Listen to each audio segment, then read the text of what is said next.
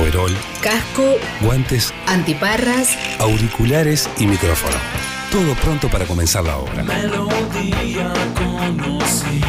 El mundo del trabajo. información, análisis, opinión.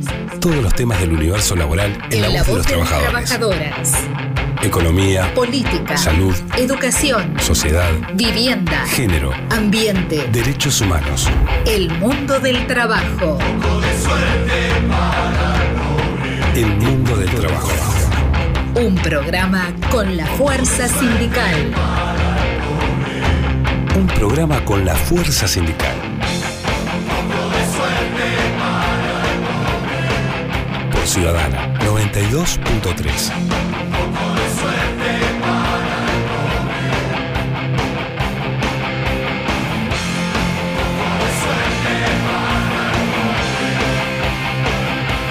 Bienvenidos y bienvenidas al mundo del trabajo por Radio Ciudadana FM 92.3. Un placer acompañarlos. Mi nombre es Jorge de Melo, soy del Zunca y me acompaña en controles María José Barragán en puesta al aire y producción. Tenemos para compartir con nuestra audiencia inmediatamente las vías de comunicación Twitter Ciudadana 923 FM en Facebook Radio Ciudadana 92.3 Instagram, Radio Ciudadana 923 y por la web ciudadana.uy. También todos aquellos y aquellas que quieran escuchar por TuneIn, Oro FM y Spotify, que también ahora estamos en Spotify, Ciudadana a toda costa, podcast. Dicho esto, vamos a pasar a hablar de los saludos a nuestros queridísimos compañeros que hoy no pueden estar con nosotros, pero que son parte de este trabajo tan importante que estamos haciendo. Bueno, Federico Steinhardt, que hoy no puede estar, y a Javier García, que viene recuperándose muy favorablemente de su estado de salud, que tuvo, supo estar este, bastante complicado, así que estamos muy contentos por eso. Un saludo también a Adolfo Gómez. Adolfo Gómez, un abrazo grande y gracias por estar cuando te necesitamos. Bien, antes de pasar a nuestra mesa redonda sindical, también queremos comentarles quiénes nos van a estar acompañando a lo largo de este programa. Va a estar eh, por Aute eh, Gonzalo Castelgrande, va a estar por Fuesis Abigail Puig, va a estar también Silvina Brocal desde el SWAP y vamos a tener a Joselo López también en entrevista. Por lo tanto, vamos a dar ya comienzo a la mesa redonda sindical en la cual además de Jorge de Melo, quien les habla, participarán Martín Cardoso de Foica y Natalia Velo de FanCap. Zunca, Sindicato Único Nacional de la Construcción y Anexos. Bien, eh, nosotros desde el Zunca hoy queremos comentar algunas cosas. No queremos olvidarnos de nada, pero sí eh, es algo importante que pasado el paro nacional de 24 horas del PIT-CNT, eh, nosotros estemos anunciando, creo que es primicia eh, a través de este medio, que el Zunca en la primera quincena de julio va a tener una movilización, un paro con movilización a nivel nacional.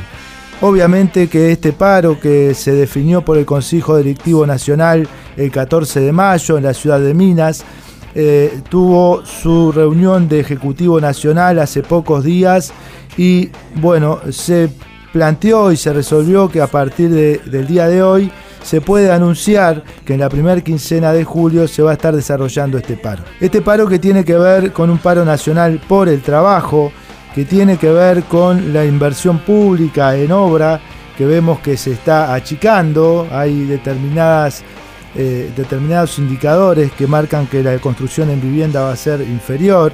Hay otras inversiones que tendría que hacer el Estado que se están recortando y por lo tanto las inversiones privadas que hoy están instaladas y que garantizan entre 10.000 y 15.000 puestos de trabajo, como lo es el puerto de Montevideo, la obra del ferrocarril central y la propia UPM, dentro de un par de años va a tener una bajante importante a, a los efectos de los puestos de trabajo debido a que estas obras van a terminar.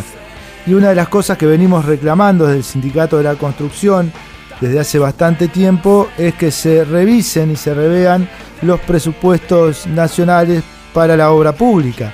Por otro lado, también tenemos que hablar, como hemos hablado en programas anteriores y relacionado con este tema, la situación de las 130 compañeras y compañeros de peaje, pero en su mayoría compañeras que en el color de este año estarían quedando sin trabajo por causa del telepeaje eh, o de la tecnología aplicada en, los peajes. Eh, también eh, hablar de que en cuanto a la extractiva, tenemos alguna situación mm, muy difícil que venimos tratando desde hace tiempo también en defensa de la industria nacional con el tema del probable cierre de la planta de Portland de ANCAP en Paysandú y que en definitiva entendemos que deben encontrarse alternativas que garanticen los puestos de trabajo y que defiendan la industria nacional. Eh, nuestro sindicato, en conjunto con FANCAP, ha hecho un convenio con la UDELAR para eh, investigar cuáles serían los impactos del cierre de la planta de Portland en ANCAP y también cuál sería el impacto de la construcción del tercer horno en Paysandú que garantice la industria nacional, eh, digamos, empujando hacia adelante. Y bueno, y a partir de esos insumos que se generen para la discusión, bueno, estar dando el debate en los ámbitos que corresponde para poder, bueno, estabilizar el tema de la fábrica de Portland y, en todo caso que haya inversión que genere aún más posibilidades de puestos de trabajo. También en este sentido comentar que el sindicato no solamente se queda con el reclamo de más presupuesto para la industria nacional, de más presupuesto para la obra pública, sino que está trabajando eh, hacia un encuentro programático que se va a llevar a cabo el segundo semestre de este año y en el cual eh, hay tres ejes fundamentales y uno de ellos justamente es el empleo, por lo tanto la comisión de empleo se está reuniendo y está generando, empezando a pensar actividades para compartir con todos aquellos actores que tengan que ver con el empleo y llegar a un encuentro programático en el entorno de los 1.000, 1.200 delegados de todo el país, representando a los 45 o 50.000 trabajadores que tenemos en el territorio, de modo de legitimar el documento que surja de la definición de ese encuentro programático y llevarlo a discusión en los ámbitos que corresponde como propuesta de los trabajadores de la construcción para fortalecer el empleo en Uruguay. Esto es sumamente importante. Eh, yo hablaba de los peajes y quiero volver un poquito para atrás porque se está a la espera de una reunión con el ministro interino Olaizola. Eh, así que eh, esperemos también novedades, nos vamos a comunicar con la dirección de peajes a la brevedad y seguiremos de cerca este tema. Después, queremos también saludar a las medidas que se vienen desarrollando por parte de la organización sindical en la obra del ferrocarril central. El ferrocarril central entró en conflicto hace aproximadamente 15 días. Eh, después de una reunión de comité eh, de toda la obra, donde se definió que ante la negativa del consorcio constructor Ferrocarril Central de respetar los protocolos, de respetar las normas laborales y los convenios colectivos, también que necesitamos que atienda la plataforma interna que los trabajadores han resuelto y que no se ha tenido en cuenta, por lo tanto las medidas comenzaron eh, hace 15 días más o menos y hemos recibido la llamada del consorcio constructor Ferrocarril Central, donde bueno, este, vamos a tener el ámbito de discusión y probablemente de negociación, pero esto no significa el cese de las medidas, sino que justamente se va a estar desarrollando la reunión el día martes y en el marco de esa reunión se van a paralizar todas las tareas del Ferrocarril Central a la espera de los resultados. Y también comentar que el martes 22, este martes próximo, también en la planta de UPM, que ya lleva eh, integrados a más o menos 4.000 trabajadores y trabajadoras. Se va a realizar una asamblea general que tiene varios objetivos y que bueno, que también tiene que ver con eh, las condiciones de trabajo, con la plataforma interna eh, que está acordada y con las futuras plataformas que los trabajadores van construyendo en ese centro de trabajo. Así que mm, de nuestra parte, por acá, la semana que viene seguramente estemos hablando de la huelga del 27 de junio y bueno, podremos estar aportando algún, algunos elementos de esa fecha histórica. Bueno, llegó el momento de continuar con nuestra mesa redonda sindical. Es la hora de recibir a Martín Cardoso de FOICA. FOICA, Federación de Obreros de la Industria de la Carne y Afines Bueno, gracias eh, Jorge, gracias por el espacio, gracias a, los compañeros de la radio, como siempre, saludar a la audiencia y, a ustedes. Bueno, eh, comentarles en qué estamos, un poquito la, la industria, contarles que estamos pasando una situación un poco compleja con los compañeros de frigorífico Daimán de Salto, que ya va a ser un año que no tienen actividad. Un frigorífico, un matadero pequeño que se dedica a la, a la faena de ovino y bueno, este mercado está un poco trancado con respecto a la exportación. Hemos tenido algunas conversaciones con los compañeros, semana que viene, viernes que viene ya tenemos agendado una reunión con ellos y bueno, la idea es instalar una olla semanal como una merienda y un desayuno para, para los hijos de, los compañeros. Eh, bueno, esta olla puntualmente es para los trabajadores, no va a ser una olla abierta como hay cientos en el país, sino eh, va a estar, va a nuclear a los trabajadores frigoríficos de Aymán. Eso por un lado, venimos avanzando, eh, tuvimos algunas conversaciones con algunas empresas que estarían dispuestos a, colaborar con respecto al desayuno y a la merienda solidaria para los hijos de los compañeros. Eso por un lado, después, como les conté, la situación de los compañeros de BPU de Durazno, un frigorífico que, bueno, por un error del Ministerio de Ganadería, Agricultura y Pesca fue sancionado por las autoridades sanitarias chinas y, bueno, como ya lo he mencionado y siempre lo digo, el, mercado chino hoy para la industria frigorífica es el más importante, el, 80% para que tengan una idea ustedes y, la audiencia, el 80% de lo que se está produciendo en, Uruguay ya desde el año 2017 va, eh, bueno, está anunciado y, va todo para, para el mercado chino y que te suspendan una, una planta de este mercado tan importante significa que bueno que bajo la producción por ende se reducen los los jornales de trabajo y por ende se ve afectado el salario.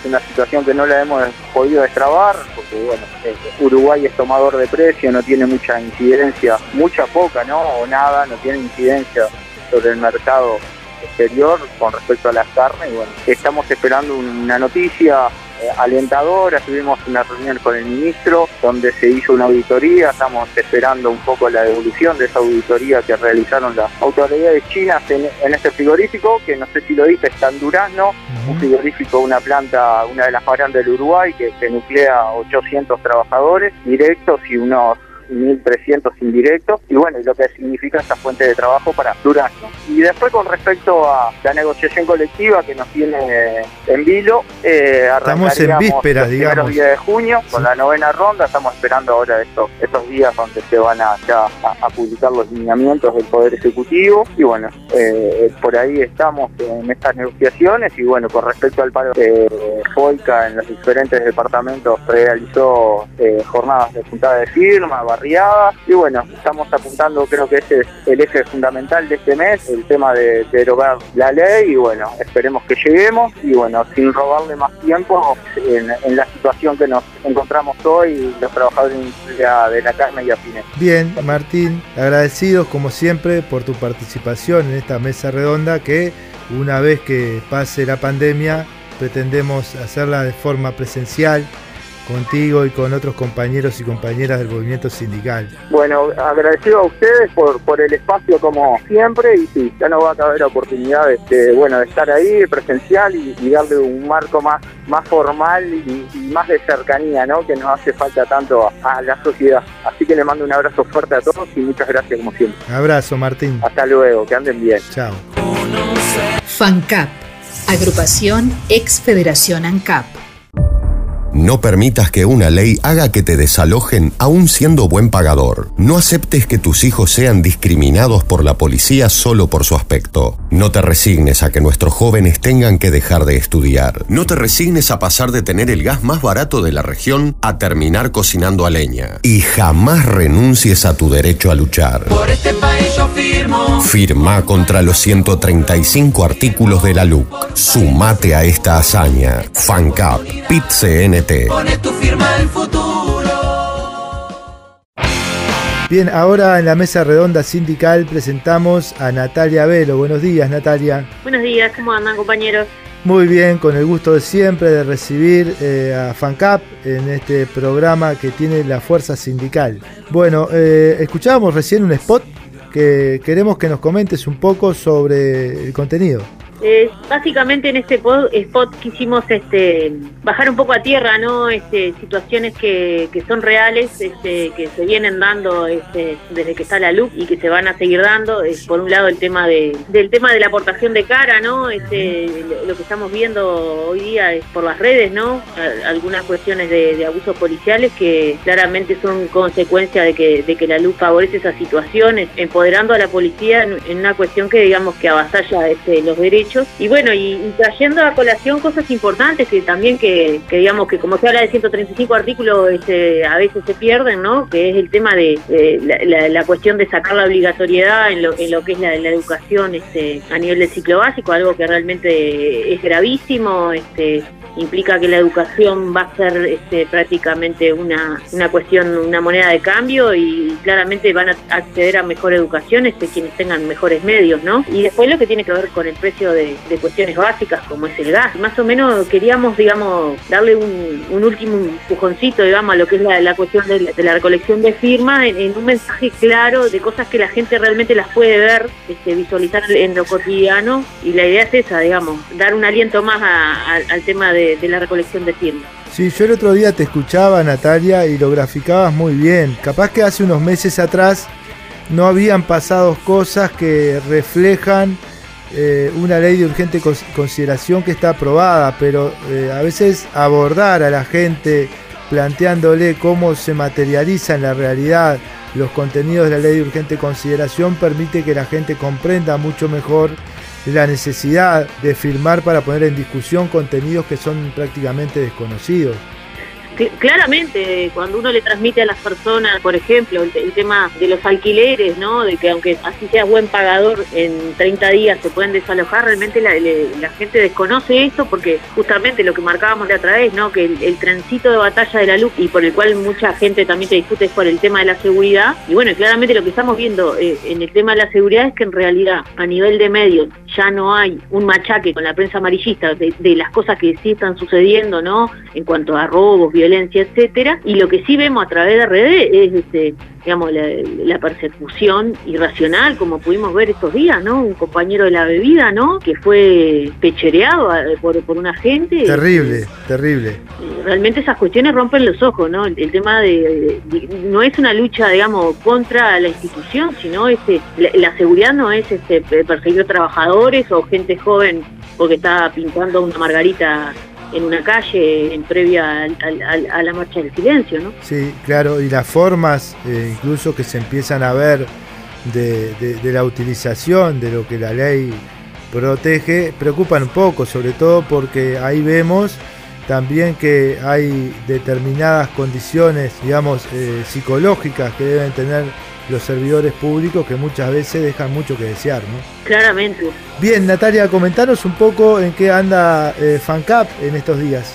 Bien, este, la federación este, continúa en un conflicto por confirmación de cargos, ingreso de personal, este, en defensa de, de los puestos de trabajo y de las áreas productivas, tanto de lo que es el Portland, el, comedor, como lo que es la distribución primaria. Seguimos con medidas de baja intensidad y de largo aliento y enmarcado también en lo que veníamos conversando, ¿no? En el tema de los efectos de, la LUC. Vivimos este, esta semana que pasó la noticia de que se ha resuelto cerrar el emprendimiento de Agroalur, este, el semillero en, Pueblo Belén, este, lo cual es una situación gravísima y que es consecuencia de, decisiones que tienen que ver con la ley de urgente consideración, porque son decisiones que vienen a propuesta del comité de expertos que la ley de urgente consideración plantea, ¿no? Si bien la administración plantea de que los funcionarios este, que son de Agroalur serían transportados de Pueblo Belén a Bella Unión todos los días para trabajar, hay, hay una pata importantísima de este tema que, que son los compañeros cortadores de, caña, que son los que son este, zafrales, que son este, aproximadamente 25 compañeros los cortadores, los cuales no, no tendrían este, hoy por hoy una solución. El presidente fue allí hizo algún comentario con respecto a la producción de cáñamo, pero eso es una cuestión que todavía no, no es una realidad. Y estamos hablando de familias que se quedan sin trabajo y que se quedan sin el arraigo, ¿no? Para recordarle a los compañeros de que, de que en esa zona de Salto, ¿no? Este, ya se sufrió en la década de los 90 el cierre del espinillar a manos de la calle Padres. Eh, eso mermó muchísimo lo que es el tema de la población. En este pueblo pasaron de vivir 3.000 personas a vivir 1.200 y con este emprendimiento de, de Auralur este, se había revitalizado porque es el, es el único lugar de trabajo que hay en Pueblo Belén directo, es este Agroalur, el semillero de Agroalur. Después la mayoría de la gente viaja a trabajar a las termas o a los naranjales de Salto este, y hoy día se llegaba ahí a una población de 2.000 personas, pero estamos hablando de, varias cuestiones, ¿no? El trabajo, la seguridad del trabajo en lugares alejados, ¿no? Lo que venimos visualizando de este gobierno, ¿no? Que defiende, digamos, los, intereses de unos pocos y estamos hablando de que las pérdidas que, daba, que da ese campo son alrededor de 180 mil dólares anuales. Realmente uno no ve que eso vaya a inclinar la balanza, es una cuestión clara, netamente ideológica, ¿no? Bien, Natalia, para cerrar, ahora sí, vamos a pedirte a la inversa de lo que hicimos al principio. Vamos a escuchar el spot sobre la suba de los combustibles después que vos hagas algunos comentarios sobre ese spot. Bien. Bueno, te dejamos entonces eh, que hagas esos comentarios sobre este spot de la suba de combustibles.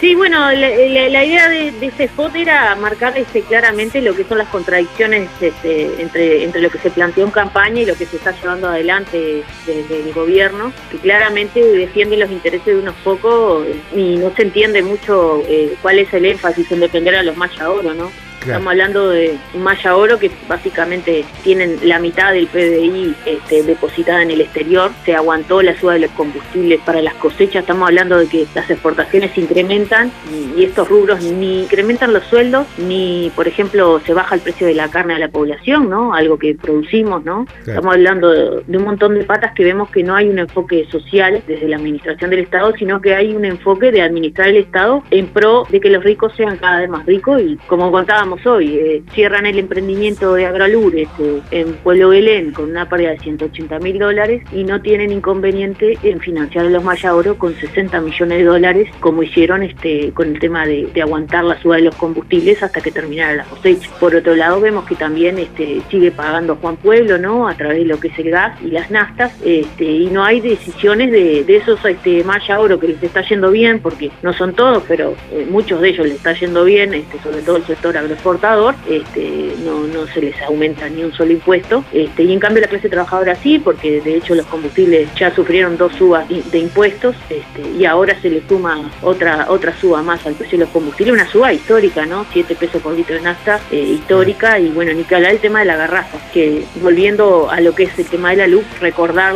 a los compañeros que digamos el comité de expertos ha planteado eliminar el subsidio en el supergas, algo que realmente atenta contra el bienestar de la mayoría de la población.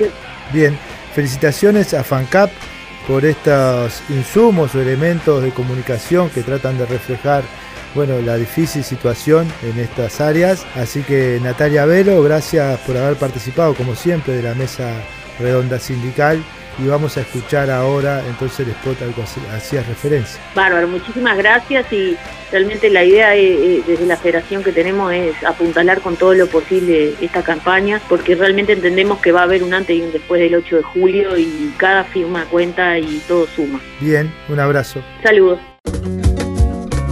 Si gana el Partido Nacional, se terminó el aumento de impuestos, de la tarifa y los combustibles ¡Se terminó! En abril de 2020 aumentó casi 12% el impuesto a las naftas. En enero de 2021 aumentaron más de 6%. En junio aumentaron los combustibles un 12%. Ese productor rural. En lo que va el 2021, las exportaciones de los Maya Oro de trigo, soja, celulosa, madera, lácteos, carne y ganado en pie aumentaron 31%. A los productores rurales, a todos ellos que sigan haciendo lo que se hace tan bien en nuestro país. Desde 2020, los depósitos de los Maya Oro en el exterior aumentaron 4 mil millones de dólares. Mientras miles de uruguayas y uruguayos comían en ollas populares, ellos se llevaban la plata para afuera. La Federación ANCAP propone no subir combustibles, bajar impuestos a los pobres, y Messi e IVA, y aumentar impuestos a los ricos, IRAE y patrimonio. Basta. Basta de mentiras. Gobiernan para los ricos. Para empezar a cambiar, lo primero es firmar. La hazaña es posible. Depende de nosotras y nosotros. Federación ANCAP, PIT-CNT. Pone tu firma el futuro.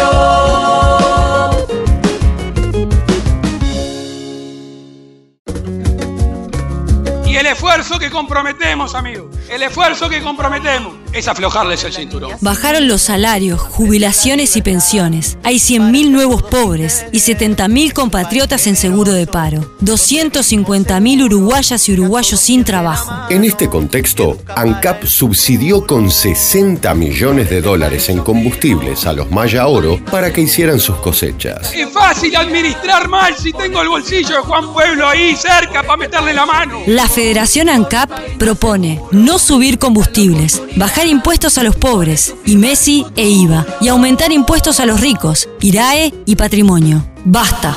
Basta de mentiras. Gobiernan para los ricos. Para empezar a cambiar, lo primero es firmar. La hazaña es posible. Depende de nosotras y nosotros. Federación ANCAP, PIT-CNT. Pone tu firma el futuro.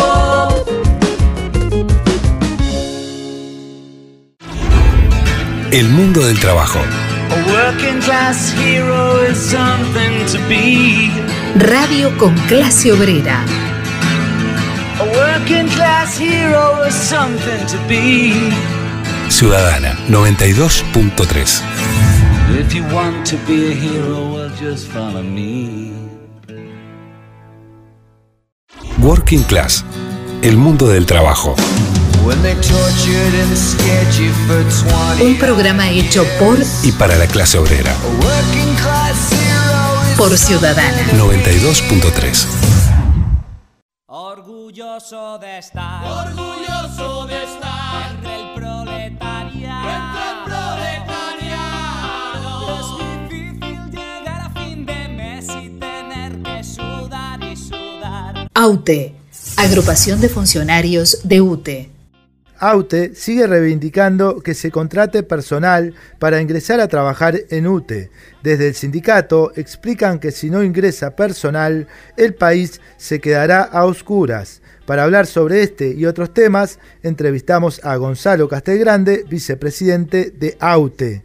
¿Cómo estás? Buenos días. Buenas, buenas, ¿cómo andan todos por ahí?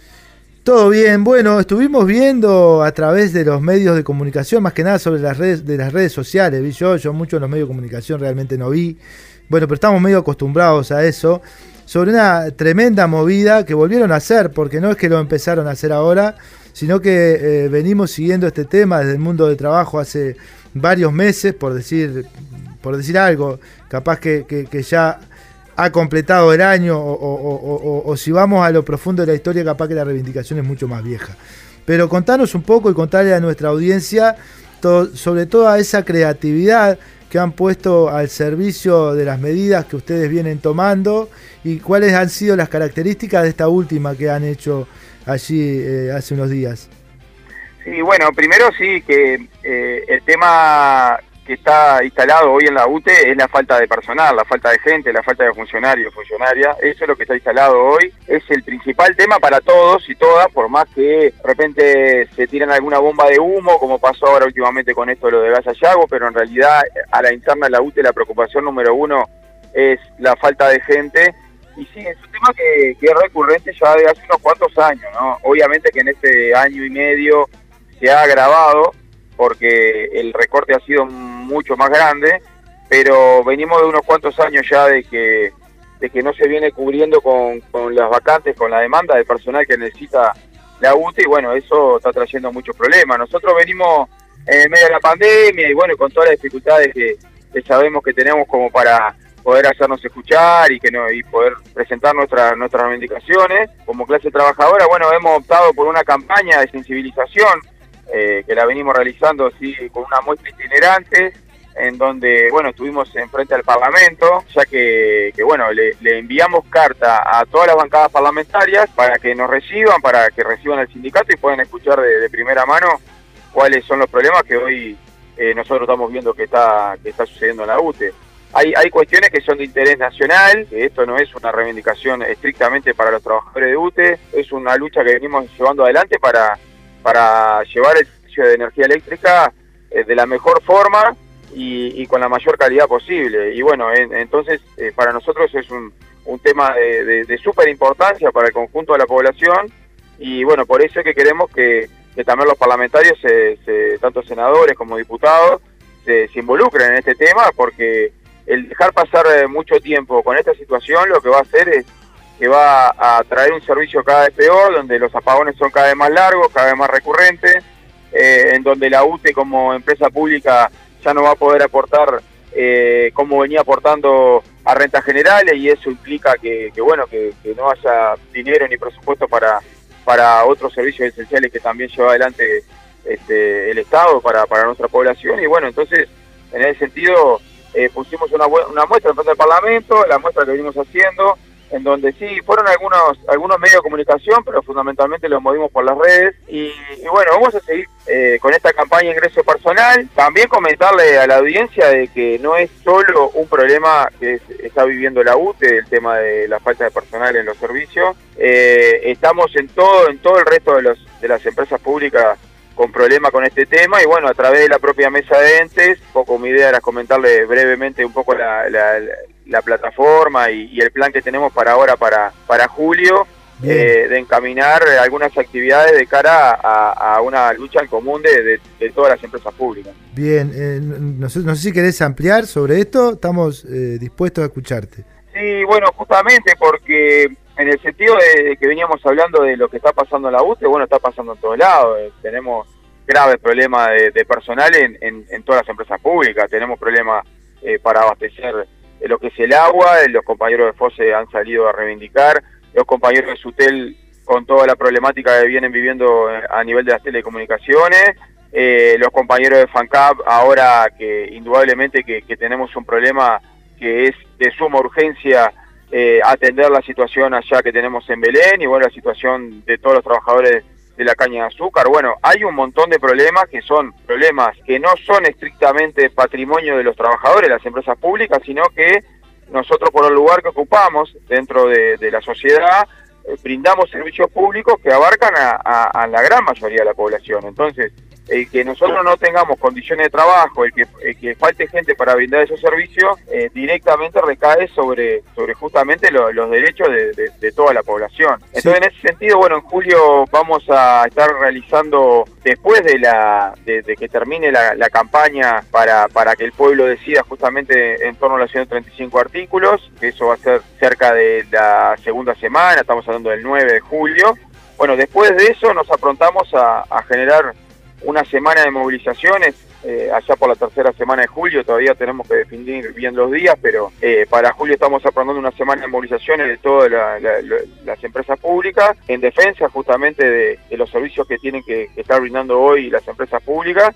Y bueno, eh, la idea es instalar seguramente una carpa eh, en Montevideo donde podamos tener talleres informativos y bueno, podamos tener un ida y vuelta con la población y también vamos a estar haciendo alguna medida de lucha que pueden ser o paros regionales o bueno algún otro tipo de movilización que nos permita poner este tema en la calle porque si bien ahora tenemos una pelea que la pelea que es en este momento el tema de la juntada de firmas por el tema de la luz pero bueno después inmediatamente se nos abre capítulos que, que vamos a tener que seguir dando batalla no como es el tema de la seguridad social que también tiene que ver con la mesa sindical coordinada de entes, con los compañeros de trabajadores de la seguridad social, la TCS, que también están dando batalla con ese tema, y por supuesto que la defensa del conjunto de todas las empresas públicas. Entonces, bueno, para julio nos aprontamos para una buena movilización.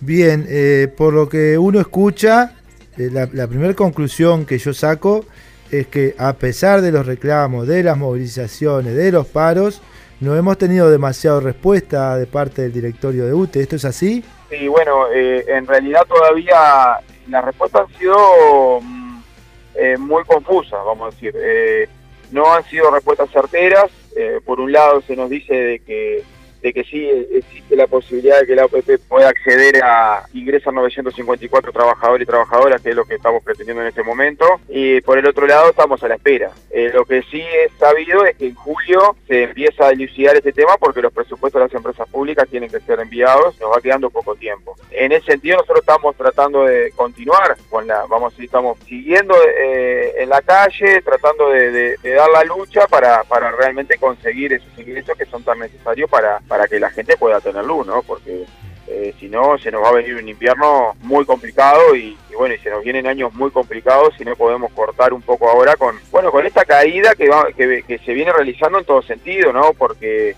al no hacerse los mantenimientos, al no poder tener este, una planificación adecuada en todo lo que es la parte de mantenimiento, el- al no eh, operarse adecuadamente las redes, etcétera, etcétera, es una situación que se viene agravando todos los días y bueno, después es mucho más difícil, inclusive mucho más costosa eh, recuperar esa calidad de servicio, ¿no? Entonces, en ese sentido, bueno, estamos, estamos siguiendo en la calle, ahora estamos planificando esto a través del con el conjunto de los compañeros y compañeras de la mesa de ente para tratar de continuar en, en la calle. Pero la falta de respuesta, les digo compañeros, que no ha sido solo de- del directorio de BUT, que vemos una falta de respuesta en general, ¿no? De, de todos los directorios y también de la OPP y también del gobierno. Eh, realizamos una paralización de 24 horas a nivel nacional, que fue muy buena, que estuvo con toda la militancia en la calle por todas las barriadas, tanto de Montevideo como del interior del país. Se fue un palo activo como hace años que no se tenían y bueno, la verdad que no hemos visto ningún tipo de respuesta hasta ahora de, de- nada. Entonces es complicado. Yo creo que estamos en una situación muy complicada, pero no tenemos otra que seguir luchando. Sí, Gonzalo, nosotros comprendemos perfectamente desde la industria de la construcción algunas de las cosas que estás planteando, porque de hecho hay empresas de la construcción que, te- que trabajan para entes públicos, ya sea intendencias, UTE, OCE, que han tenido negativa eh, las empresas por par, ah, de empezar algunas obras que tienen que ver con definiciones de la OPP. Entonces, lo que vos decís eh, eh, se grafica fácilmente, no solamente en la UTE, sino que muchas veces a través de las empresas públicas se genera en la actividad privada este, puestos de trabajo. Y si no se genera inversión, se pierden.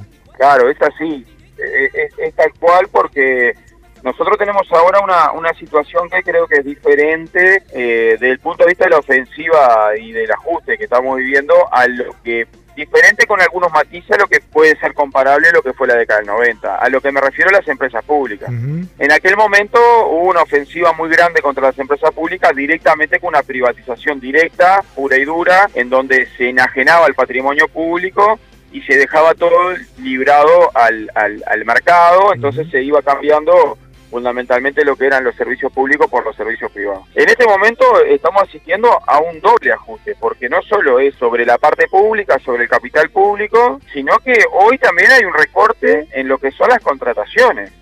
Entonces, eh, es mucho más grave lo que está pasando, porque lo que todo hace suponer, y no hay que tener mucha lucidez para darse cuenta, es que si lo que se ha hecho durante decenas y decenas de años, ¿no? porque el capital público comunicado del Uruguay es, histórico, eh, se pasa a manos privadas. Y ahora directamente ya ni siquiera se va a pasar a manos privadas porque hay servicios que no se van a hacer, eh, porque al no, al bajar contratos, al bajar empresas tercerizadas, al dejar sin trabajo un montón de compañeros que trabajan para empresas públicas, eh, lo que se está haciendo es directamente, hay servicios que, todo de la situación de que directamente se van a cortar y no se van a hacer.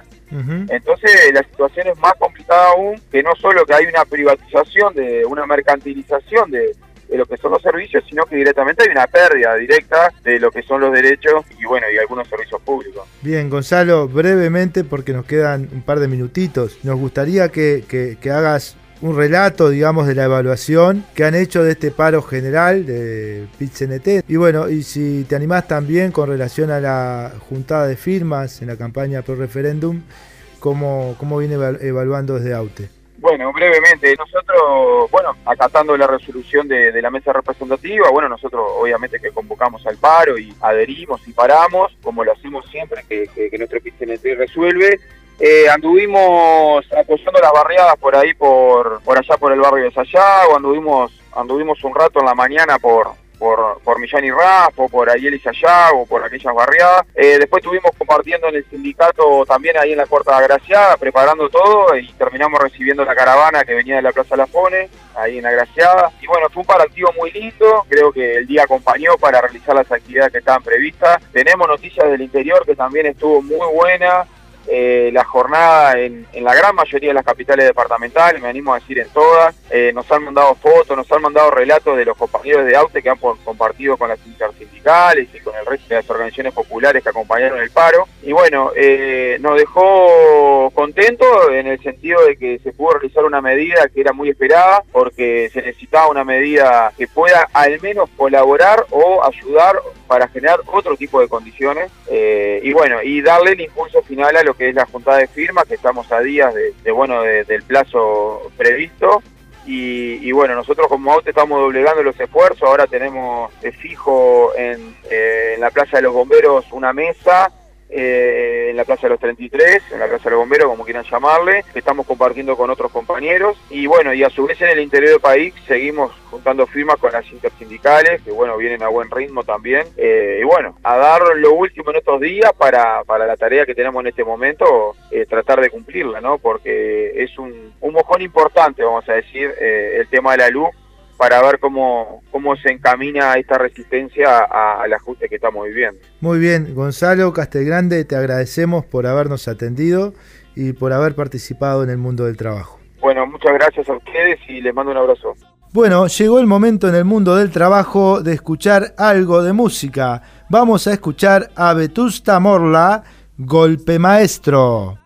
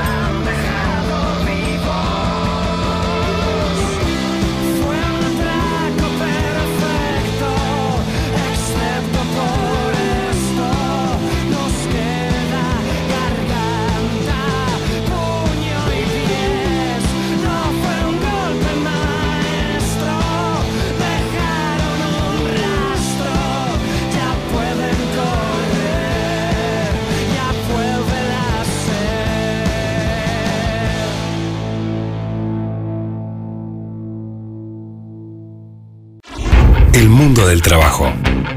Un programa hecho por y para la clase obrera. Por Ciudadana. 92.3. El mundo del trabajo. Radio con clase obrera.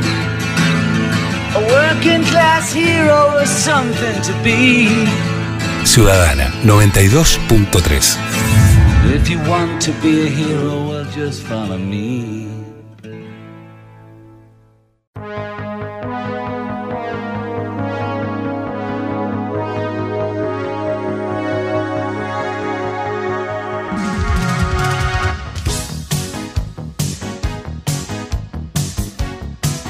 FUESIS, Federación Uruguaya de Empleados de Comercio y Servicios.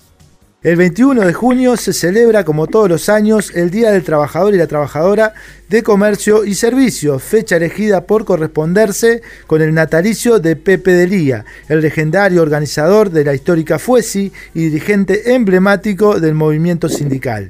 Para hablar sobre este y otros temas, entrevistamos a Abigail Puig, integrante del secretario ejecutivo del PIT-CNT, y secretaria de organización de la Federación Uruguaya de Empleados de Comercio y Servicios FUESI. Buenos días, Abigail. Buenos días, ¿cómo están compañeros y compañeras? Muy bien, bueno, con una situación que nos deja analizando varias cosas a partir de la jornada que fue muy importante para el movimiento sindical en su conjunto y para el pueblo uruguayo en general. Queremos hablar contigo en principio, después entraremos en un análisis más eh, pormenorizado de la situación de, del paro. Pero bueno, esta, este aniversario, digamos, este día del trabajador, mejor dicho, y la trabajadora, este, que nos comentes un poco los orígenes de esta reivindicación y cómo se concreta. Bueno, en realidad esto es una resolución que, que sale de un congreso de poesía desarrollado en el 2012, donde en realidad ese congreso resuelve impulsar un proyecto de ley para establecer el Día del Trabajador y la Trabajadora de Comercio y Servicios el 21 de junio, feriado pago no laborable. Ese congreso obviamente pasó, se instaló una nueva dirección, tenía esa tarea y bueno, lo que empezamos a desarrollar a partir del 2013 en adelante fue eh, paro ese día, paro y movilización y bueno, levantando obviamente la plataforma que teníamos en ese momento pero atado también a reivindicar a la figura de, José Pepe de Lía y bueno, y de lograr que ese fuera nuestro día, ¿no? Nosotros hicimos para el 2013, por ejemplo, una gran movilización, en 2014 se hizo una movilización que integró a los compañeros de fundadores de la CNT, donde ahí también se, se nombró un espacio dentro de Juez y se hizo un, reconocimiento a, José Pepe de Lía dentro de nuestra casa. Y bueno, y de ahí para adelante también lo que variaba en esos 21 de junio era si era la puerta de entrada a, al Consejo de Salario o si en realidad era un año distinto y, y necesitamos levantar otras banderas. Entonces, en el 2016, en el 50 aniversario de la CNT, en los 100 años de José Pepe de Lía, nosotros en realidad lo que hicimos fue eh, ir a una serie de conversaciones con todos los partidos políticos con representación parlamentaria para presentar nuestro proyecto. Y en el 2018 eh, el diputado Gerardo Núñez, él ingresó el proyecto en Cámara de Representantes. Y, y, bueno, lo que obtuvo este proyecto fue más de 80 votos incluso ese día, ese fue un día muy muy muy fuerte para el movimiento sindical porque era un día donde se votaba la ley de empleo para personas con discapacidad y en horas de la tarde se votaba eso. Entonces fue como un día de muchísima movilización y, y bueno, nosotros nos dieron media sanción, fue votada por todos los partidos que tenían representación parlamentaria en ese momento y bueno, lo que aconteció es que ese proyecto pasó al Senado y en el Senado no reunió eh, la cantidad de votos suficientes como para que ese día pudiera ser un feriado eh, pago para los trabajadores del comercio y los servicios y las trabajadoras. Y esto tenía un componente, incluso que en algún momento nosotros tuvimos este tema, porque siempre lo llevamos en nuestra plataforma de Consejo de Salario, eh, ver si lo podíamos sacar a través de la negociación colectiva.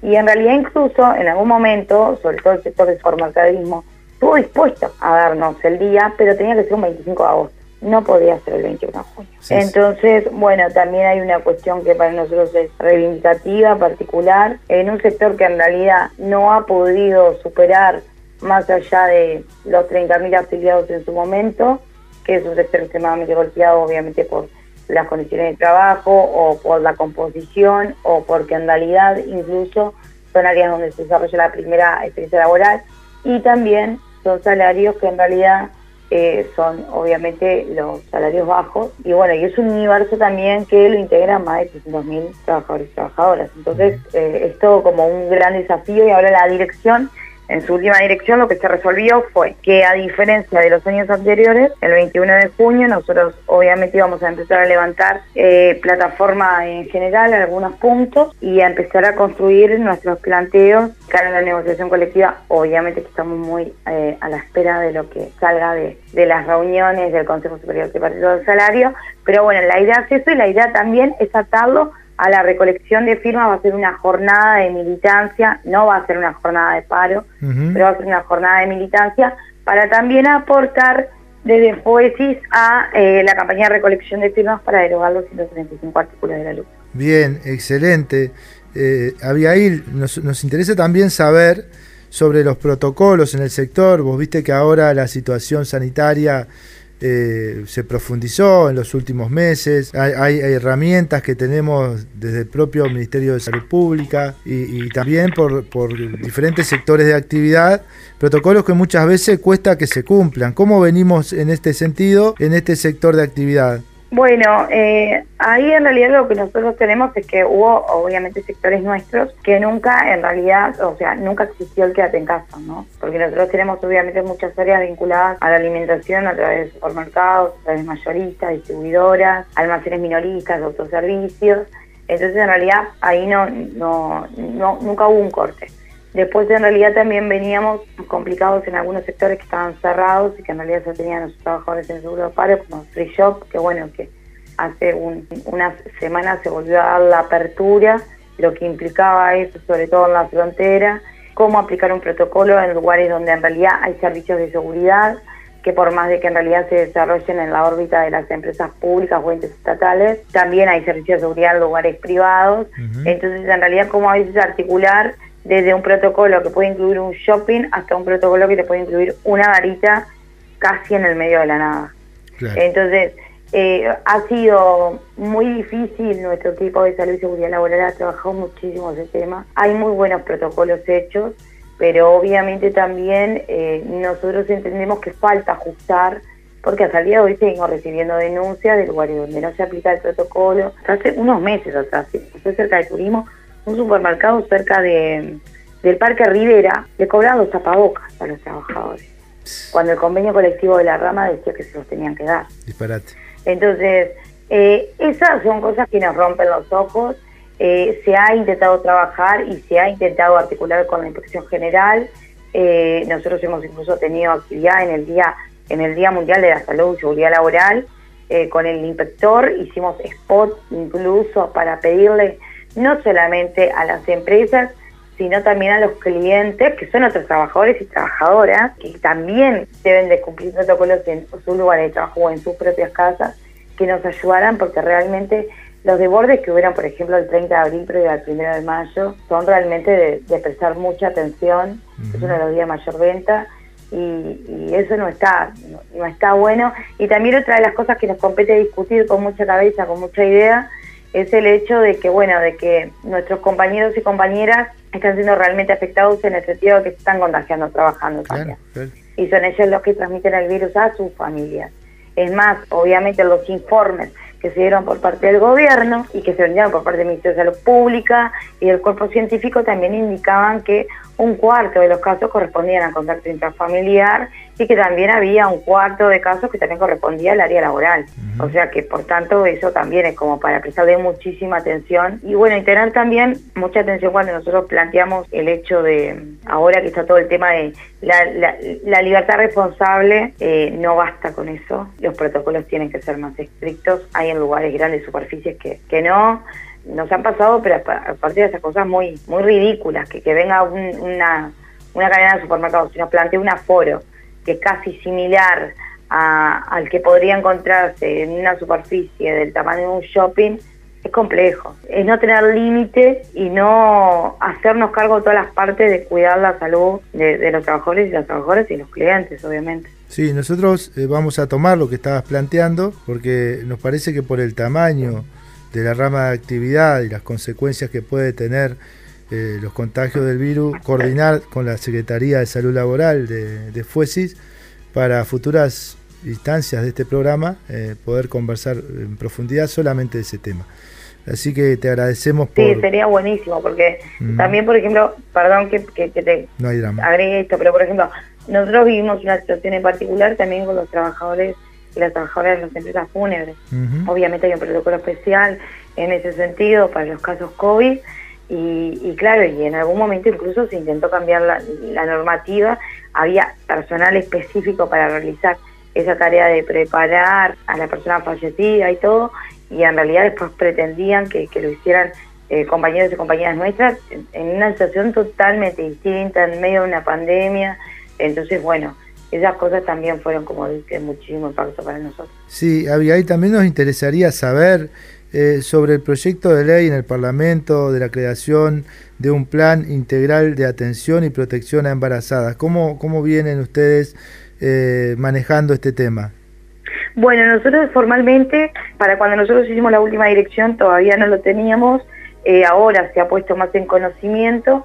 Para nosotros hay una, una, una situación de poner atención en determinadas poblaciones, obviamente el movimiento sindical lo hace y nosotros adherimos a, a ese planteo, pero hay una situación también, eh, nosotros logramos en algunas empresas, incluso cuando empezó la pandemia, eh, mandar a las embarazadas a su casa eh, y aquellas trabajadoras que tuvieran certificación complementable de salario. Entonces, es posible poner entre los trabajadores, los empresarios y el gobierno incluso una atención especial en, en esa población, yo creo que es posible. Si en algún momento lo, lo, lo pudimos hacer, incluso en el principio, cuando la situación no era como la que vivimos hoy. Yo pertenezco a un sindicato que ahora está analizando puntualmente volver a reflotar eso, que nosotros lo tuvimos. Y claro, y en realidad después todo lo que sea a través de la legislación y favorezca que en realidad eh, se pueda eh, hacer un foco de atención específico en certificaciones, en extensión de, de licencias en cuidados especiales para embarazadas y en un sector como el nuestro, donde en realidad eh, la mayoría son mujeres. Eh, es como muy importante también, eh, hay muchísimas leyes de protección, pero en realidad a veces eh, hay organizaciones sindicales debilitadas o nacionales que nos llevan a todo el territorio y a veces hay lugares donde hay desconocimiento de, de las normativas, de los derechos que tienen las trabajadoras entonces esto para nosotros es para, para informarlos, para defenderlos, porque inclusive nosotros hemos tenido muchos problemas eh, con el sector empresarial después de, de, de, la última ronda, digamos que de las, de las tradicionales que vivimos en los últimos 15 años, mucha, mucha preocupación frente a cómo se están cumpliendo las cláusulas de género, eh, de no discriminación. Tuvimos muchas complicaciones incluso con aplicadas licencias para mujeres, incluso víctimas de violencia doméstica. Entonces, es un mundo ese que hay que, que, que fortalecerlo porque porque ahí también pasan muchísimas cosas y, y bueno, y a veces lo que ocurre es que por mucho desconocimiento, por no poner centro también eh, en esos aspectos, hay, hay una parte, no toda, uh -huh. pero hay una parte que aprovecha el desconocimiento de los trabajadores para que sepan, eh, para que no se enteren de que tienen determinados derechos, licencias, días por tal cosa, entonces eso también. Bien, nos quedan un par de minutitos en el cual nos gustaría que, que puedas hacer un balance desde la perspectiva de Fuesis sobre el gran paro nacional con juntada de firmas incluida. Bueno, yo tuve mucho debate y hablando con mucha gente en la calle como correspondía. Uh -huh. eh, todas las mesas departamentales de Fuesis se plegaron obviamente al trabajo en territorio junto con los plenarios.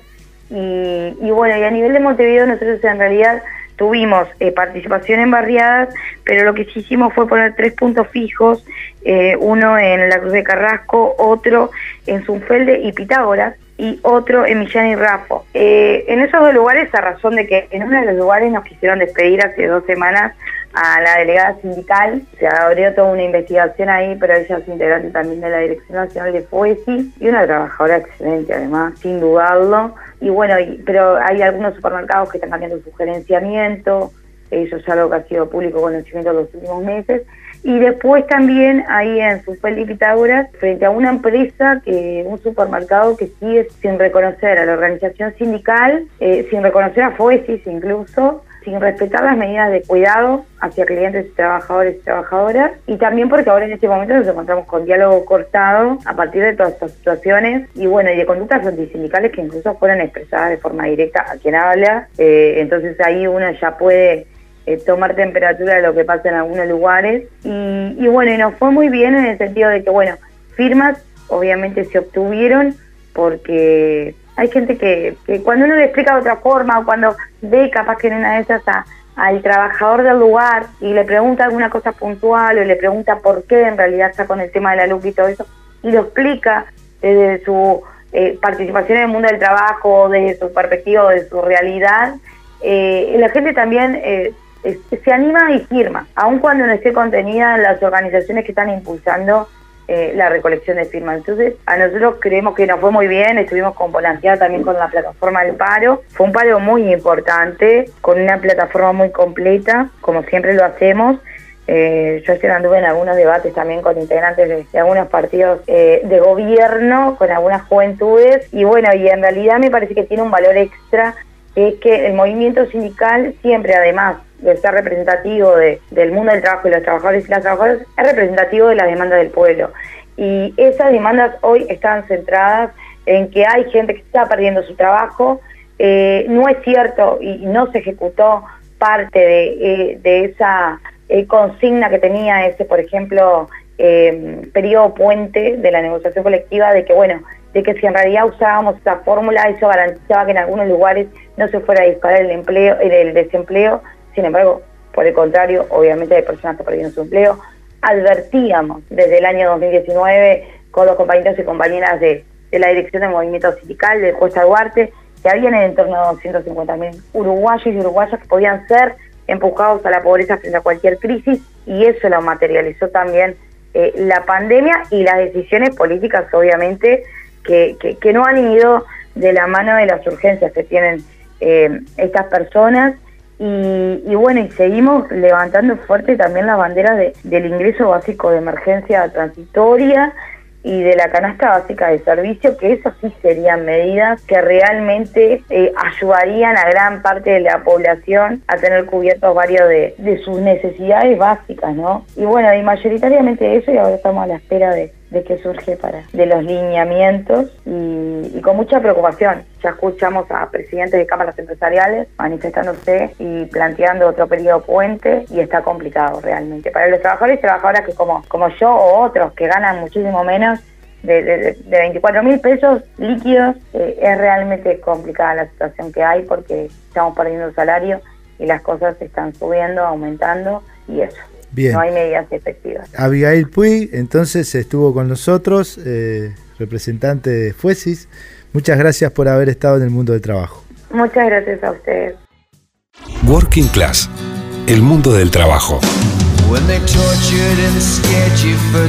Un programa hecho por y para la clase obrera. Por Ciudadana. 92.3. El mundo del trabajo.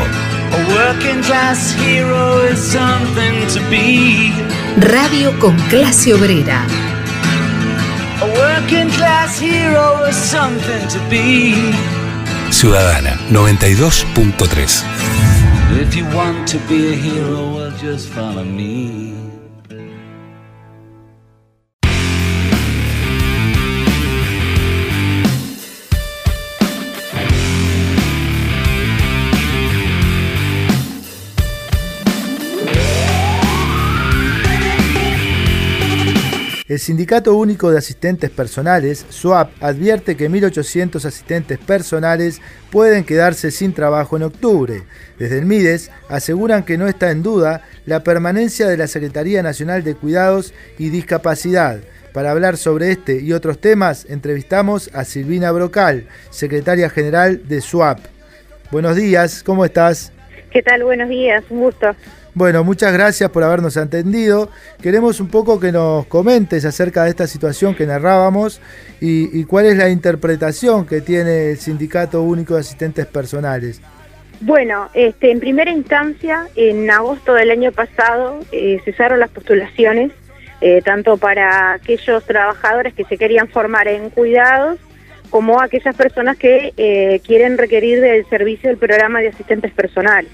Eso también tuvo un impacto este, muy, muy fuerte porque en el caso de fallecimientos de usuario o cuando el usuario te da de baja, bueno, allí este, se hace muy difícil nuevamente adquirir este un servicio porque eh, esos este digamos este cupos no se están cubriendo por otro lado tenemos la situación de 1800 trabajadores que están amparados en una prórroga este porque aún no tienen la capacitación no se los ha convocado para los cursos de atención a la dependencia y este en octubre de este año vence esa prórroga. Nosotros este el sindicato la directiva del sindicato solicitó reunión al ministro de Desarrollo Social, el cual este, nos respondieron eh, unos días anteriores eh, la convocatoria para el 17.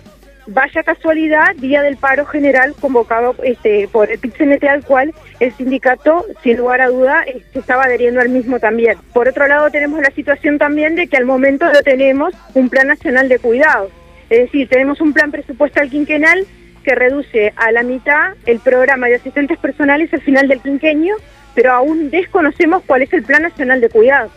Claro. Eh, Silvina, vos planteabas recién que prácticamente uno puede tomarlo como una tomadura de pelo, valga la redundancia, eh, el hecho de fijar una reunión en el marco de un paro general. A pesar de esto y quitando esa suspicacia que podamos tener, siendo lo más objetivos posibles, cómo es la relación con las autoridades y cuáles son las posibles respuestas ante esta problemática, porque las expectativas de, una reunión con Lema seguramente estén intactas. Sí, de hecho, este, nosotros lo que solicitamos es justamente una nueva convocatoria, es decir, no es que rechazamos eh, la, convocatoria a la reunión, simplemente que lo que solicitamos es que se nos convocara para una nueva fecha. Sí, ¿cuál es la expectativa de ustedes sobre la posible solución? Bueno, eh, nosotros aún este, no nos hemos reunido con la nueva secretaria de Cuidados, eh, seguramente en las próximas semanas nos esté convocando para, para reunirnos. Y bueno, y allí hacer este una puesta a punto de, eh, de bueno, primero eh, mantener un diálogo que este que se veía truncado desde que tuvo este Gabriela Bassano al frente de la, de la Secretaría Nacional de Cuidados no hubo diálogo con la organización sindical y eso también este, perjudicó muchísimo. Y este, nosotros apostamos a que bueno que en las próximas semanas nos pueda recibir la nueva Secretaría de Cuidados y el ministro. Y de esa manera plantear nosotros nuestras preocupaciones que son de público conocimiento, eh, nuestra fuente laboral, eh, lo que es este el cuidado para las personas en situación de discapacidad y adulto mayor, que se está viendo afectado por este cese de postulaciones y eh, bueno, que nosotros los asistentes personales asistimos a, una este, población con dependencia severa. Sin dudas que esta situación no solamente atenta contra los puestos de trabajo, sino contra, contra la posibilidad de los cuidados de aquellas personas que han sido más vulneradas. Sí, exactamente. Eh, hasta hace poco éramos ejemplo a nivel de América Latina y el Caribe, Uruguay, en, en, lo que es el marco de los cuidados, de la creación de un sistema nacional de cuidados. Y, este, y hoy estamos atravesando una situación totalmente distinta, que ante la pandemia quedó más que demostrado y este, el, el rol del asistente personal, la figura del asistente personal es imprescindible para el acompañamiento de las personas en situación de dependencia severa. Claro. ¿Cómo, relacionado con esto, cómo eh, evalúan ustedes eh, la aplicación de los protocolos COVID en, digamos, en la rama de actividad a la cual ustedes pertenecen? Bueno, nosotros tuvimos una primer tripartita donde se convocó a MIDES, se convocó a la Secretaría Nacional de Cuidados, este, por los trabajadores del SUAB, la Secretaría de Salud Laboral, en donde nosotros presentamos un protocolo COVID y quedamos este, en una nueva instancia para eh, reunirnos nuevamente en una tripartita. Eh, eh, ahí lo que ellos este, hacían referencia es que, bueno, que ellos lo que habían hecho, por lo menos la Secretaría Nacional de Cuidado, hacer una serie, digamos, de este, sugerencias en cuanto a los cuidados en los domicilios eh, para protegernos del, del COVID y, te- y extremar los cuidados de esa manera. Pero no es, este, no es un protocolo, lejos de serlo. Hoy tenemos la situación de que tampoco hemos sido consideradas en, la, en una franja como lo fue la salud, la educación y demás para la vacunación y eso también trajo muchísimas consecuencias. Por otro lado, también el sindicato ha sido quien ha venido sosteniendo en todo este tiempo, desde que se decretó la pandemia, los insumos para los cuidados. Y es muy difícil eh, sostener este, esa espalda para eh, más de 100.000 trabajadores. Ustedes tuvieron hace casi dos meses una tripartita con la Inspección General del Trabajo y el MIDES, ¿verdad? ¿Qué se trató allí? Sí, justamente la tripartita tenía que ver con el protocolo COVID. Nosotros este, habíamos desarrollado un protocolo COVID, este, un borrador de protocolo COVID, eh, justamente que bueno que puntualizaba en, en- en, bueno en, en varias en varias acciones. Es decir, lo que tenía que ver los insumos para los cuidados en aquellos hogares donde tienen el 100% del subsidio y se hace más difícil este, eh, llevar la situación.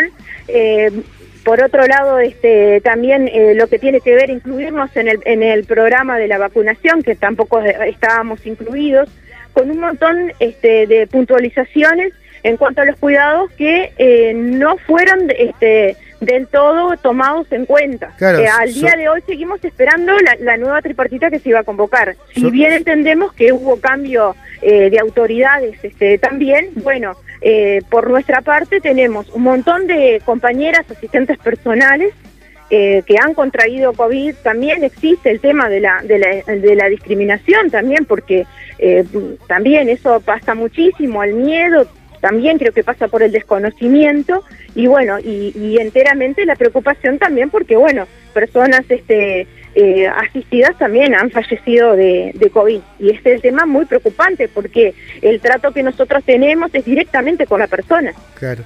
Sí, debieron ser tenidas en cuenta como personal esencial a la hora de la vacunación. Exactamente. ¿Cómo, cómo evalúan ustedes a nivel general la, la gestión del MIDES hasta el momento? Eh, a ver, nosotros no, hemos tenido prácticamente eh, diálogo con el Ministerio de Desarrollo Social. Eh, sí tuvimos una muy este, breve reunión, muy sutil con este, Armando Castaindebat, eh, en donde, bueno, tampoco tenía mucho conocimiento de lo que eran este, los cuidados, eh, lo- lo- la figura, el rol del asistente personal, en fin, este, en donde también eh, él, él mismo este, detallaba que, bueno, que él era veterinario, que no entendía mucho del tema. Entonces, imaginémonos eh, que eh, que bueno, que nosotros esperamos que tener este, personas este, al frente, autoridades al frente, que bueno, que sepan este, transmitir y este, llevar a cabo y desarrollar este, este tema con, con la suma importancia que se debe. Sí, fue, fue muy honesto este señor del apellido raro, porque eh, no entendía nada, no sabía, no había estudiado capaz.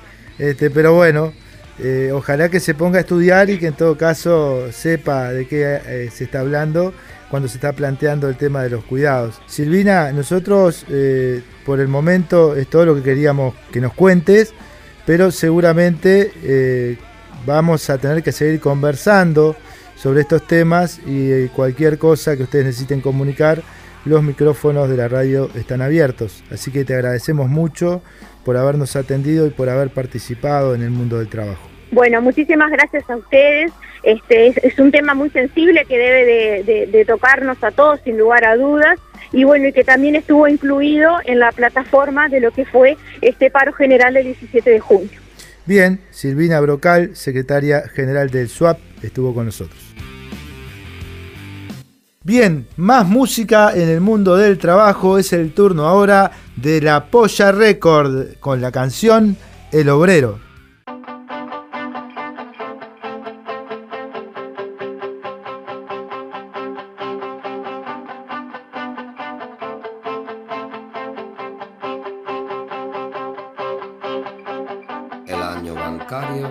Ha sido catastrófico.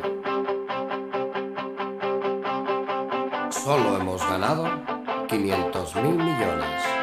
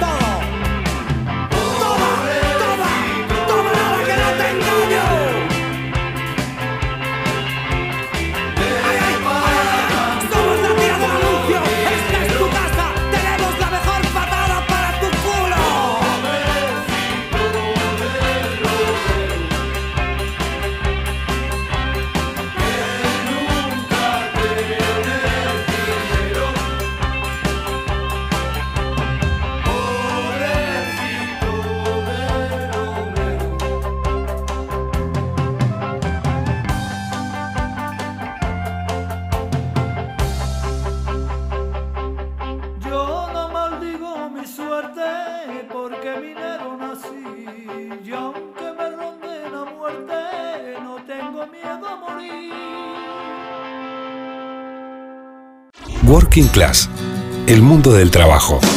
When they tortured and scared you for 20 Un programa hecho por Y para la clase obrera. por Ciudadana. 92.3. El mundo del trabajo. Un programa hecho por y para la clase obrera. Por Ciudadana. 92.3.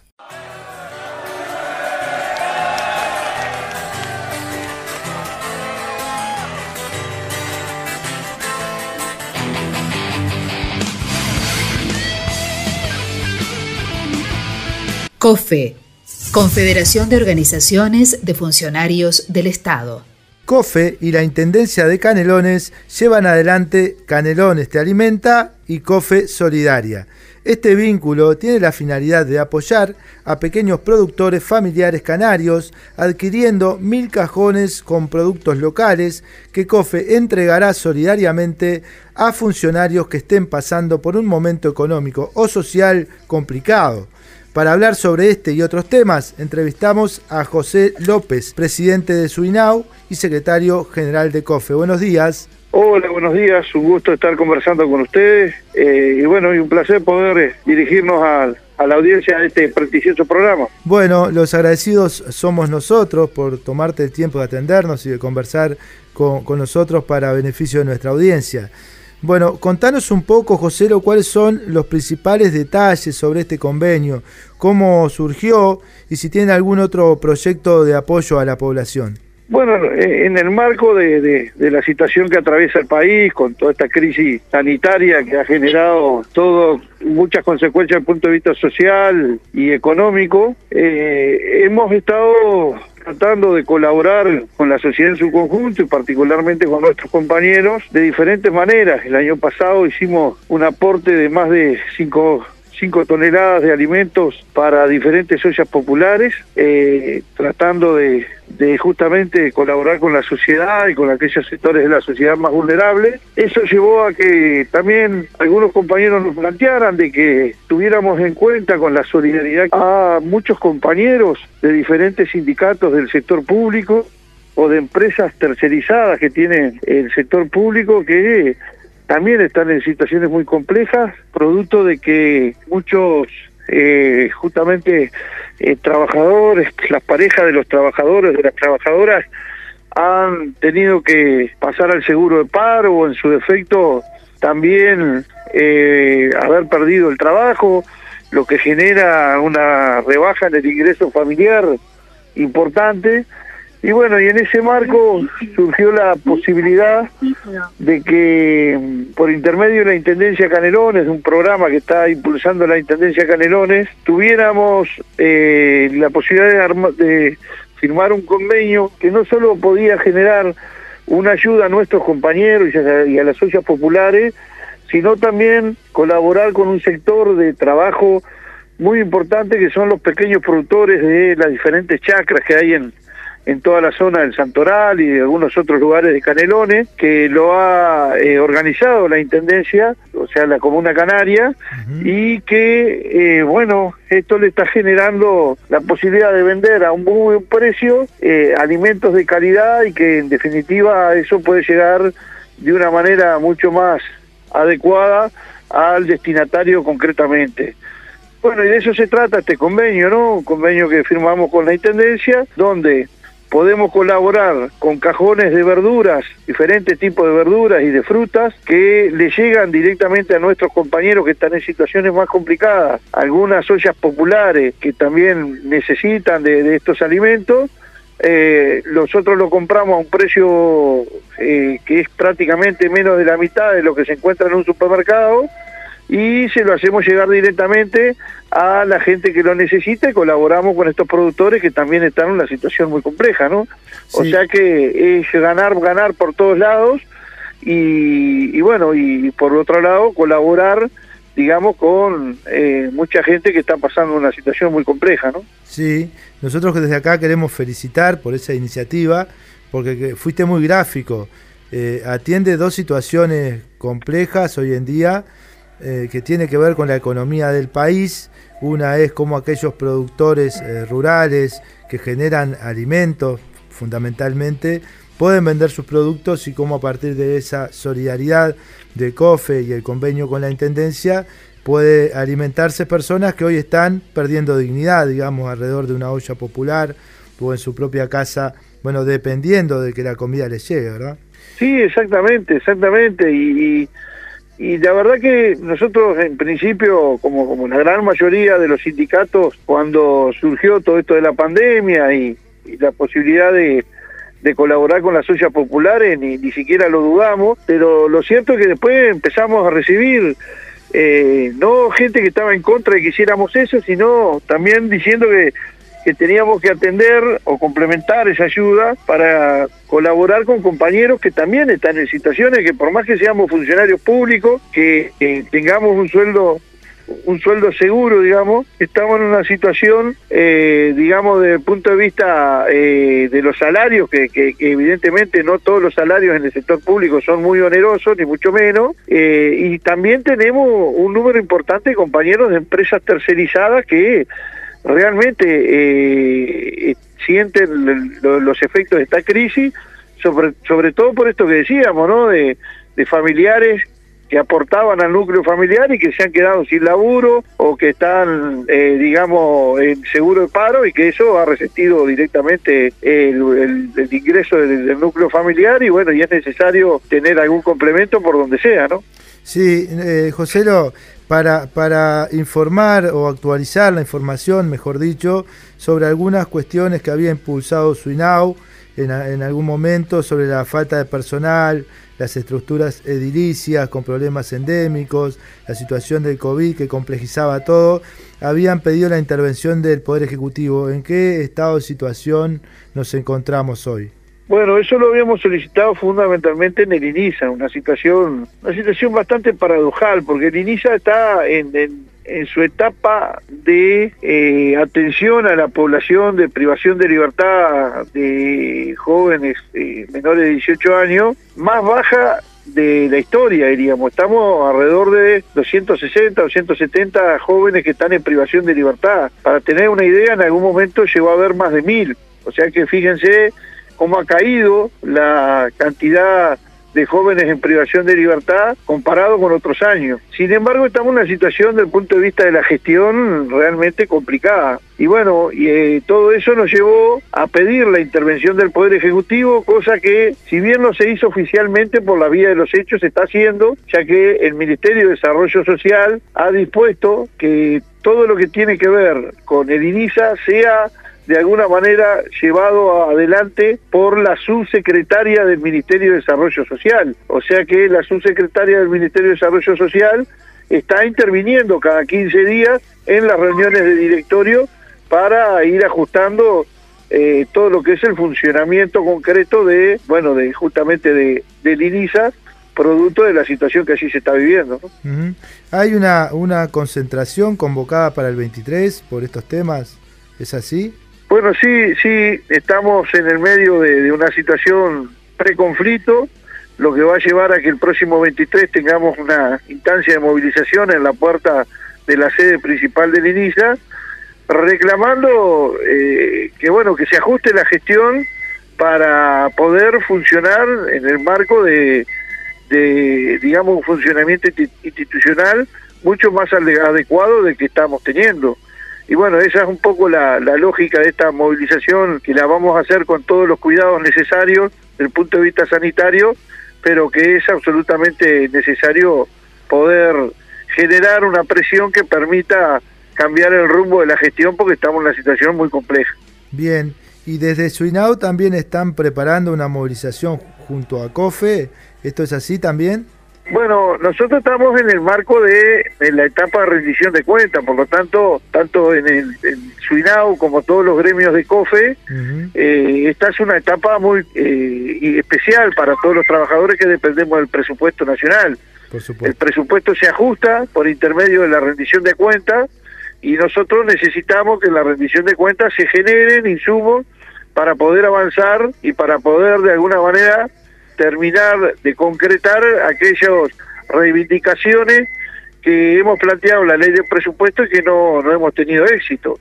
Entonces, en ese marco de situación, bueno, hemos definido una plataforma general que la encabeza justamente algunos de los temas que fueron planteados para este paro del eh, jueves pasado, donde allí claramente se establecía que era en contra de la política de ajuste del gobierno, y bueno, y en ese marco eh, estamos reivindicando una serie de cuestiones y preparando una nueva movilización para cuando se empiece a votar la ley de rendición de cuentas en la Cámara de Diputados que va a ser a mediados del mes de agosto. Bien, ustedes mantuvieron algunas reuniones con el vicepresidente del directorio de INAU, Aldo Velázquez, y con Natalia Argencio, que es integrante de este cuerpo por la oposición.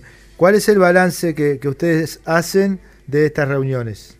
Eh, en realidad nosotros tuvimos reuniones con todo el directorio, no solo con con el, el director Velázquez y la directora Argencio, sino también con el presidente Abdala, donde le planteamos nuestra preocupación por un llamado eh, a concurso externo cuando debería hacerse de manera interna porque son llamados de conducción. Eso llevó a que nosotros, al no lograr revertir la situación que estaba planteando el directorio, eh, tuviéramos que llamar a la DINATRA y bueno, el día viernes tuvimos una reunión en la DINATRA donde logramos el objetivo que nos habíamos planteado y esas resoluciones quedaron en suspenso y se va a empezar a discutir todo de nuevo porque, como lo decía el sindicato, no se ajustaba a derecho. Bien, para finalizar, en los minutitos que nos quedan, nos gustaría que hagas un resumen eh, de, la evaluación que hacen como sindicato en el marco del paro de nuestra central obrera en el día jueves pasado y la recolección de firmas, cómo lo vienen viendo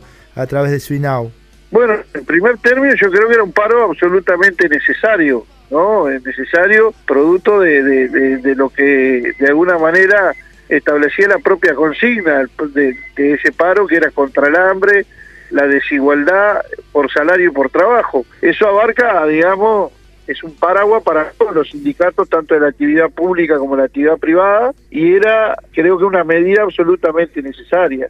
Y creo que la medida salió muy fuerte, ¿no? Desde todo punto de vista, porque el paro se hizo sentir tanto en el sector público como en el sector privado. Eh, hubo, digamos, una manifestación muy importante eh, en lo que fue la caravana que se hizo al final acá en Montevideo, y las que se hicieron prácticamente en todo el país y creo que también se le dio un impulso muy importante a todo el tema de recolección de firmas que es un elemento muy determinante en esta etapa para el movimiento sindical. A partir del 9 de julio, cuando se entreguen las firmas, eh, el escenario va a cambiar. Si las firmas no están, seguramente se fortalezca el gobierno y si las firmas están, se va a fortalecer los sectores populares de manera que el gobierno va a tener que ceder en su planteo. Entonces creo que hay que en estos 20 y pico de días que quedan para recolectar firmas, poner toda la carne del asador, salir a juntar las firmas que se pueda y bueno, ver si se puede llegar porque estamos muy cerca y es necesario redoblar el esfuerzo para llegar no solo a la firma, sino sobrepasar la cantidad de firmas que tenemos para que no haya ningún sobresalto en el descarte que normalmente hay y podamos de alguna manera tener la cantidad de firmes necesaria para plebiscitar estos 135 artículos de la luz. Muy bien, eh, José López, presidente de Suinau y secretario general de COFE, te agradecemos por habernos atendido y haber participado en el mundo del trabajo. Bueno, un gusto como siempre, un saludo para todos y estamos a la orden. Bueno, estamos llegando al final del programa número 14 del mundo del trabajo con María José Barragán en puesta al aire y producción, Jorge de Melo quien les habla. Eh, bueno, volver a saludar al equipo de este programa que por distintas circunstancias no nos están acompañando hoy.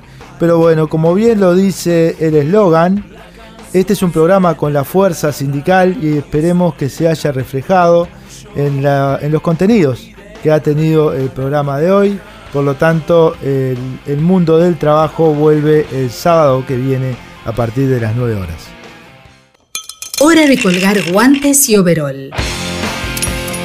Hasta la próxima jornada. Pero la lucha continúa siempre. El mundo del trabajo. Un programa con la fuerza sindical. El mundo del trabajo. Por Ciudadana. 92.3. Tu radio a toda costa.